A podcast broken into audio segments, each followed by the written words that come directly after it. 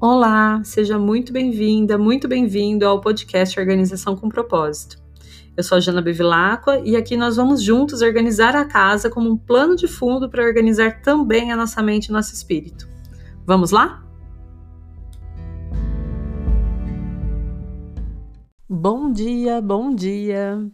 Feliz ano novo astrológico, feliz outono para quem é aqui do hemisfério sul, feliz primavera para quem está no hemisfério norte, porque hoje é dia de equinócio. O tamanho do dia e da noite hoje são iguais, e para quem está na primavera, a partir de hoje os dias começam a ser maiores do que a noite. Já no outono, as noites começam a ficar maiores do que os dias na simbologia que isso traz, para o outono tem essa simbologia de que o inverno se aproxima e agora a gente começa a ficar um pouco mais recolhido, um pouco mais introspectivos. É uma fase de iniciarem as revisões, tanto as internas quanto as externas. Enquanto na primavera é o contrário, né? A luz está chegando de volta, os dias começam a ficar mais claros, o sol começa a voltar e tem-se uma renovação da vida que tem tudo a ver com o tema da Páscoa, né? Por quê? Porque todas essas simbologias que a gente vive, né, dos feriados, tanto os cristãos quanto de outras religiões, eles estão muito ligados ao hemisfério norte que é da onde surgiu né, a nossa cultura ocidental.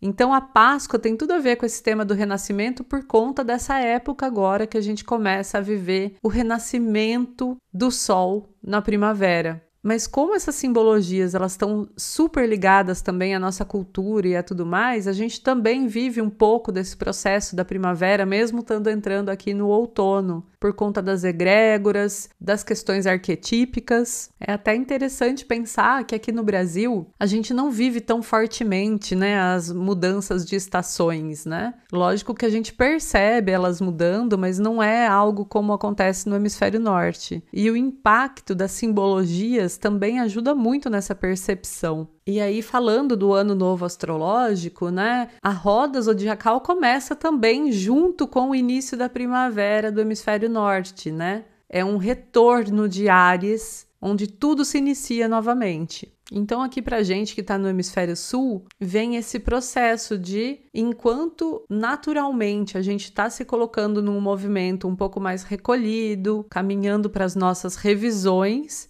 a gente também sente essa esperança que vem com o início da primavera cultural, arquetípica e energética, que está disponível para o mundo inteiro. Para esse novo ano astrológico, falando num contexto mais amplo, a gente tem também a presença de Júpiter e Saturno em Aquário, que vão acentuar a temática de Aquário, né? Que são as questões sociais, o coletivo, Aquário também é o símbolo da política, então é um ano para repensar caminhos políticos, para revisar isso tudo. E esse assunto vai estar tá muito em evidência, como a gente já vê, né, que tem ficado cada vez mais em evidência, se aproximando desse momento de agora. Também tem uma presença muito forte de Saturno em Aquário, em tensão com Urano em Touro que representa muito a briga do antigo com o novo, então todas as instituições vão passar por processos de revisão, não só a instituição política e do país em si, como outras instituições, como por exemplo as empresas, as organizações, os casamentos. Tudo passa por esse processo de revisão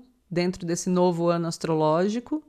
E as questões econômicas e financeiras são muito relevantes nesse processo todo. Então, esse é um breve panorama e eu aconselho muito para quem gosta desse assunto um pouco mais abrangente, que fale mais do coletivo, da sociedade, da política, com esse olhar da astrologia, que acompanhem o canal A Astróloga. Tem no YouTube, tem no Instagram também. E eu acredito que esse seja um chamado muito importante para a gente também, dentro desse novo ano astrológico que tem tanto essa força aquariana que pede para a gente olhar para o coletivo. Voltando um pouco mais para o dia de hoje, a Lua hoje segue em Gêmeos, então vai trazer mais força para nossa comunicação e ela está no fluxo, então um dia aí bastante aberto para as nossas possibilidades. A gente está na terceira semana do mês, então a gente tem trabalhado o quarto das crianças, né, o quarto e o banheiro das crianças ou de hóspedes, ou um quarto extra, caso você não tenha filhos ou eles já tenham crescido.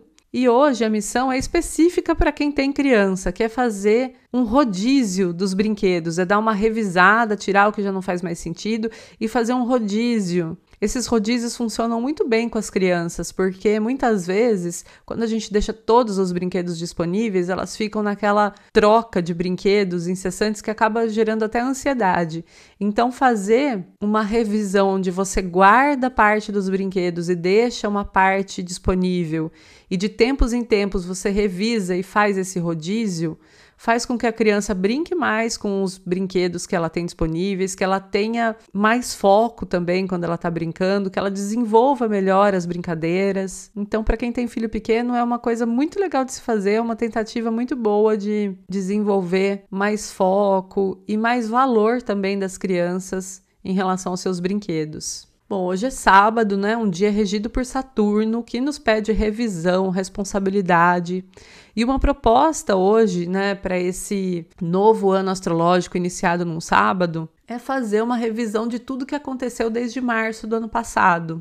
Não é um processo gostoso, porque a gente viveu muitas coisas difíceis, né, nesse último ano. Mas é tão, tão importante para a gente poder integrar tudo que a gente passou. E não é difícil a gente lembrar o que foi que aconteceu desde março, né? Porque em março do ano passado foi justamente quando começou toda essa loucura que a gente tem vivido. Que muita coisa também aconteceu além dessa loucura toda. Então, como foi que a gente agiu desde então? Quem fomos nós durante esse último ano astrológico? Como que a gente impactou o outro, a sociedade, o nosso entorno e a nós mesmos? Quais foram as lições, as dores, os aprendizados desse período? E como que a gente pode transformar tudo isso em força para a gente começar agora, junto com Ares, essa nova roda zodiacal? Como que a gente pode assumir a postura da guerreira, para enfrentar tudo que vier com força, coragem, determinação. E como é que a gente pode aplicar a nossa autorresponsabilidade também nesse processo, fazendo melhores escolhas, pensando mais e melhor no coletivo. Entendemos que a gente é muito mais do que meros indivíduos, né? A gente faz parte de um todo, a gente faz parte de um coletivo. E esse vai ser o tema desse novo ano astrológico, né, com tanta força aquariana. Então faz muito sentido a gente parar um tempo hoje para integrar tudo isso e entender quais são os nossos passos nesse coletivo. Muitas vezes a gente se coloca numa situação de negação e de ignorar o que está acontecendo lá fora, porque às vezes é muito duro, é muito dolorido, é muito desgastante, mas cada dia mais a gente está sendo chamado para essa consciência que vai muito além de nós como seres únicos. A força de Aquário, que está muito presente nesse ano, chama a gente para olhar para o todo, para abraçar o coletivo, para entender que a gente é só uma partezinha dentro de um universo inteiro e que se a gente não tiver em colaboração com o universo inteiro, a gente também não flui. E para finalizar, esse ano novo astrológico vai ser regido por Vênus, que é o planeta do amor, da beleza, das finanças, das trocas interpessoais e que vem nos lembrar também de que a gente precisa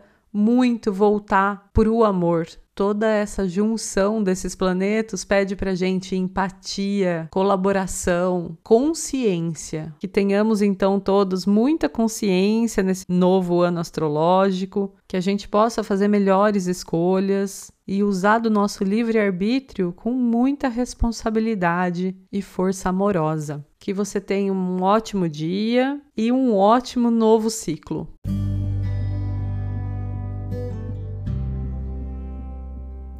Muito obrigada por me escutar até aqui.